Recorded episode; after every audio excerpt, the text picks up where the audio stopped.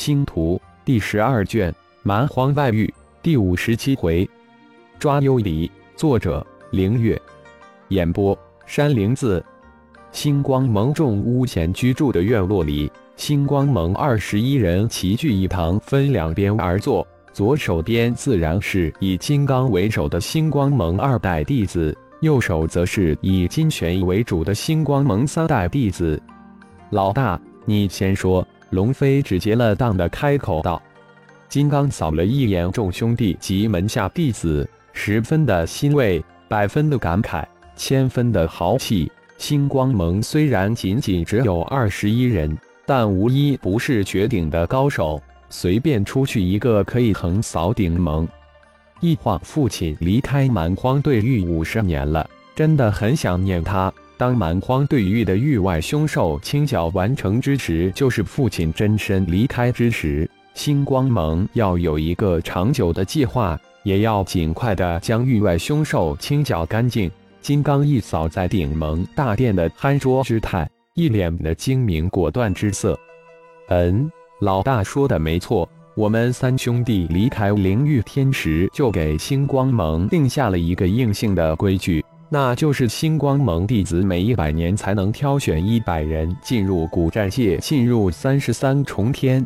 算一算，我们离开已经有八十年了，还有二十年就有弟子进入三十三重天，我们应该做好迎接星光盟弟子的准备工作。不能让星光盟弟子刚一进入蛮荒对域就陨落了。老三苏浩接口道：“是啊，一晃过了八十年，我娘不知有多担心。说不定下一批我娘会来，四姐凤舞也会来了。”老五昊天眼中尽是思念。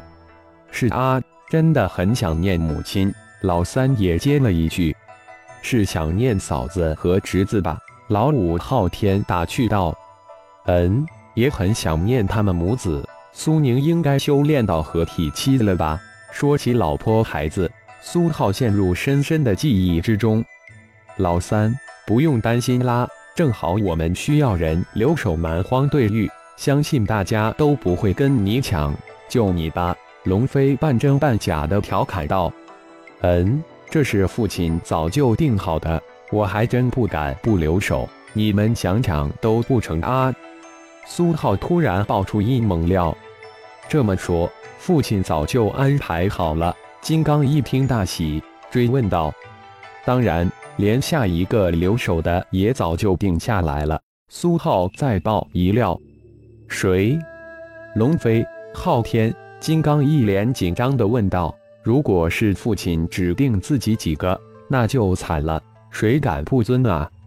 是苏浩卖了一个官司。谁呀？金刚几人大吉。是老苏浩，就是不说。老大，老二龙飞接口道：“是老四凤舞，父亲还专门给老四留了一样东西。”苏浩感觉差不多了，这才一口气说出来：“耶！”金刚、龙飞。昊天三人跌跳了起来。父亲让老三留守，自然有父亲的深意。毕竟老三是星光宗宗主，父亲其实早就有安排。其一是星光盟弟子只有领悟了玉，才能走出蛮荒对域，否则永远留在这里。老二龙飞这才透露了一点父亲浩然的安排。父亲有二种安排。其中一个重大的安排是，等老六龙宇的母亲，也就是大娘白如玉，如果百年后还不见大娘到来，那就按第二种计划行事。老二，详细说说父亲的二套计划安排，我们也能心中有数。再在父亲的计划之上详细安排。就在星光盟一众齐聚一起详细计划之时。龙一盟一大众及凤霸天十八人也都分别集在一起商讨下一步的行动方案。浩然全身心投入修炼虚空秘典，日夜加紧炼化虚空金册，终于在一年半后将虚空金册炼化为虚空界域。此时的浩然周身如混沌初开，朦胧一片，虚空金册化为混沌之气，一点一点的向外扩展。混沌之气向外扩展一分，空间就坍塌一分。灰蒙蒙的空间散发出淡淡的辉光，透出让人无比悸动的凶煞之气。当方圆千米的空间完全坍塌之后，那灰蒙蒙的空间才渐渐稳定下来。浩然的身形若隐若现，似近犹远，飘渺虚幻。原来如此，所谓虚空界域，其实就是领域空间。浩然恍然大悟，这样说来。领域空间虽然是由领域进阶而来，但必须要辅以顶级的灵宝才能够修炼成功。虽然浩然将虚空金册炼化成虚空界域，但浩然的兴奋被修炼领域空间无比巨大的代价所淹没。算了，今后的事今后再解决，多想无益。浩然不得不安慰自己，幽离还正挖坑等着自己呢。先收拾了幽离再说，还有半年时间，不知幽离是否也提前将陷阱布置好了。浩然收起虚空戒律，瞬移而去。有了二号及三号的指引，浩然仅仅只用了一个月的时间，就到达了幽离布置陷阱的地方，给自己施加了一个石息符。浩然施展隐身术，慢慢向正在忙碌的幽离靠近。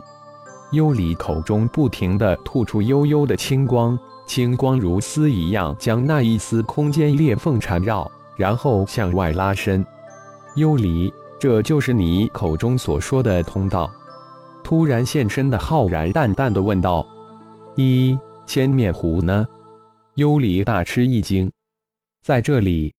浩然指了指自己的肚皮，说道：“被你吃了。”幽离眼神之中闪过一丝厉色，怎么可能？千面狐只要小心一点，绝对不可能被这没有速度神通的人形凶兽抓住。难道？幽里有些不安起来。嗯，肉太少，才半饱，似乎你这通道太小了吧？什么时候能完工？浩然如同老朋友聊天一般，丝毫不急地站在旁边问道：“很快了。”幽里不得不停了下来，对这个吃了有着速度天赋的千面狐的人形凶兽不可不防。哦，我从千面狐那里得了一个宝物，应该是你给他的吧？浩然突然转变话题问道：“什么样的宝物？”幽离脱口问道：“难道是千面狐得到的？居然没有交给自己，私自留下了一个像一本书一样的宝物？”金灿灿的，难道不是你给他的？浩然没有拿出来，拿出来看看。幽离清幽的身体泛出一层层肉眼无法发现的青光，怎么想抢啊？浩然警觉地退了一步，又随手将虚空金册拿了出来，抓在手掌之中。你怕什么？我只是想看看。幽离对着人形凶兽的小心大是满意，我都无法炼化它，给你看看也无妨。犹豫了一下，浩然这才将虚空金册丢了过去。